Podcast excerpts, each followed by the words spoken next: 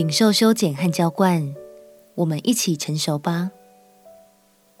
朋友平安，让我们陪你读圣经，一天一章，生命发光。今天来读启示录第十四章。这一章，约翰所领受的异象，要带领我们了解末后的三个时期，分别是大灾难的初期、大灾难的后期，还有大灾难结束的时候。基督徒和世界上的人们将会在这个过程中经历怎样的处境呢？让我们一起来读启示录第十四章。启示录第十四章，我又观看，见羔羊站在锡安山，同他又有十四万四千人，都有他的名和他父的名写在额上。我听见从天上有声音，像众水的声音和大雷的声音，并且我所听见的，好像弹琴的所弹的琴声。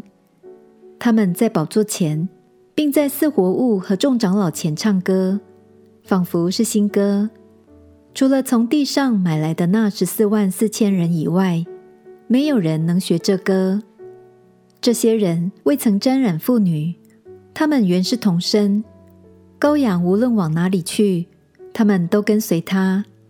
他们是从人间买来的，做出熟的果子归于神和羔羊，在他们口中查不出谎言来。他们是没有瑕疵的。我又看见另有一位天使飞在空中，有永远的福音要传给住在地上的人，就是各国、各族、各方、各民。他大声说。应当敬畏神，将荣耀归给他，因他施行审判的时候已经到了。应当敬拜那创造天地海和众水泉源的。又有第二位天使接着说：“叫万民喝邪淫大怒之酒的巴比伦大城倾倒了，倾倒了。”又有第三位天使接着他们大声说：“若有人拜兽和兽像，在额上或在手上受了印记，这人也必喝神大怒的酒。此酒真在神愤怒的杯中，纯一不杂。他要在圣天使和羔羊面前，在火与硫磺之中受痛苦。他受痛苦的烟往上冒，直到永永远远。那些拜兽和兽像，受他名之印记的，昼夜不得安宁。圣徒的忍耐就在此。他们是守神诫命和耶稣真道的。我听见从天上有声音说：“你要写下，从今以后，在主里面而死的人有福了。”圣灵说：“是的，他们习了自己的劳苦，做工的果效也随着他们。”我又观看，见有一片白云，云上坐着一位好像人子，头上戴着金冠冕。手里拿着块镰刀，又有一位天使从殿中出来，向那坐在云上的大声喊着说：“伸出你的镰刀来收割，因为收割的时候已经到了，地上的庄稼已经熟透了。”那坐在云上的就把镰刀扔在地上，地上的庄稼就被收割了。又有一位天使从天上的殿中出来。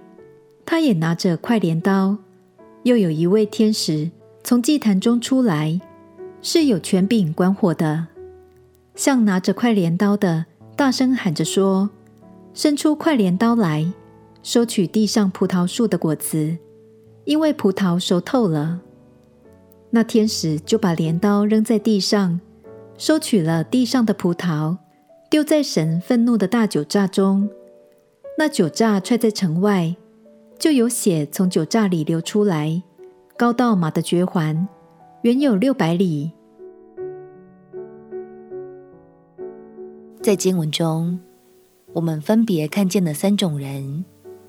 第一种是一生未曾接触过其他偶像，并且在神眼中也没有瑕疵的基督徒。第二种，则是在生命过程中，不断接受神的修剪、浇灌，最终成熟茁壮，被收割的基督徒。而第三种人，则是到最后关头仍不愿回转向神的人们。亲爱的朋友，相信我们大多数的人都属于第二种基督徒。虽然生命中会经过许多试炼和患难，但相信那些打不倒你的，都必使你的信心更加刚强。让我们一起加油吧！